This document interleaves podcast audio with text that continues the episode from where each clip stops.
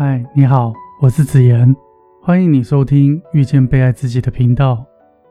这个频道是我出版第四本书之后才成立的，目的是希望能在我忙碌的工作里，特别抽出时间录制一段音频，和你一起沮丧、喜悦、欢乐，一起难过。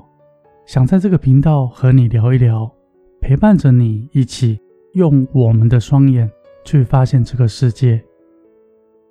去年十月，我收到一则讯息，讯息上说，他已经不知该如何与先生相处。结婚多年，吵架就有多少年。以前还有爱的时候，还可以忍气吞声，直到如今，真的非常想离婚。白天要为工作尽责，下了班要照顾孩子，蜡烛两头烧，又遇到猪队友。讯息上说明，已经到了爱莫大于心死。他更说道，自己的先生很喜欢讲难听的话去刺激他，三不时的挑衅。刚结婚的时候还没有这么严重，现在越来越不像话了，而且几乎没有朋友，因为先生总是可以在朋友的背后大肆抱怨谁如何，谁又如何，讲的好像全世界只有自己最好、最优秀。各位听众，你们可能不知道，我们给予对方的反应。有时候正是助长对方可以肆意妄为的理由，让对方可以无止境的想要继续如此的对待你。这种问题也涵盖到了职场、亲情。你会发现，有些人的挑衅其实背后的动机，只是想得到你生气的反应，那是他乐见的，是他最想要的。甚至当你火大生气的时候，他还装着一副。这有什么好生气的姿态对待你？一副好像他赢了的态度，也有些是借机和你大吵一架。其实内心越是压抑、脆弱，无法对自己生命负起责任的人，越容易使用这种方式，达到抒发积压已久的内心情绪。讲简单一点，就是想找人吵架，找人麻烦。当你越是生气，对方就能越快达到目的。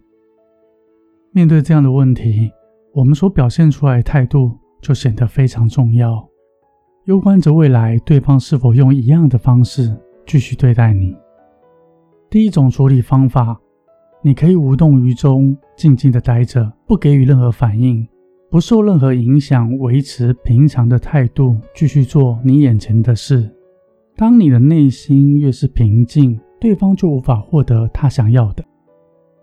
慢慢的，对方必须开始自己面对自己的问题，因为他再也无法从你身上获得情绪抒发，而我们的表态也让对方能够自我沉淀，在适切的时间和对方聊聊或给予关心，说明自己冷静的态度是出自于尊重，而不是漠视，因为你知道每个人都有着属于自己的委屈。第二种处理方法，你可以给予对方正面的回应、肯定或支持，迅速的安抚情绪。如果对方情绪更加严重，那就必须退回到第一种方法。慢慢练习，你会发现自己的心越来越平静、稳定。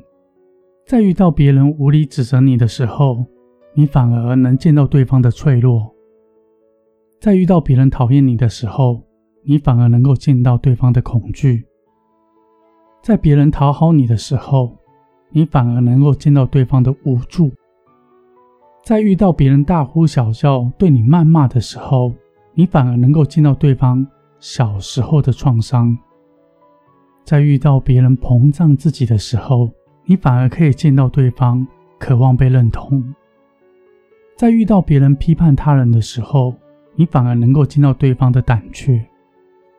在遇到别人闹小脾气的时候，你反而可以见到对方有多需要你；在遇到父母对你碎碎念的时候，你反而能够见到亲人既焦虑又爱你的矛盾。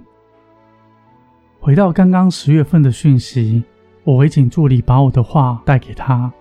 上星期收到他再次写信来，描述着何先生终结了先前大吵小吵的模式。彼此能够沟通，他很久没有这种安心的感觉了。最后，他还写道：“原来以往用最错误的方式造成错误的结果，心态变了，方式变了，命运也跟着变好了。”我看完后欣慰着，也祝福着他。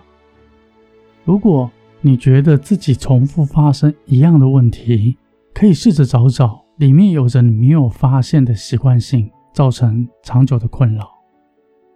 记得，这世界没有命运，只有你的选择。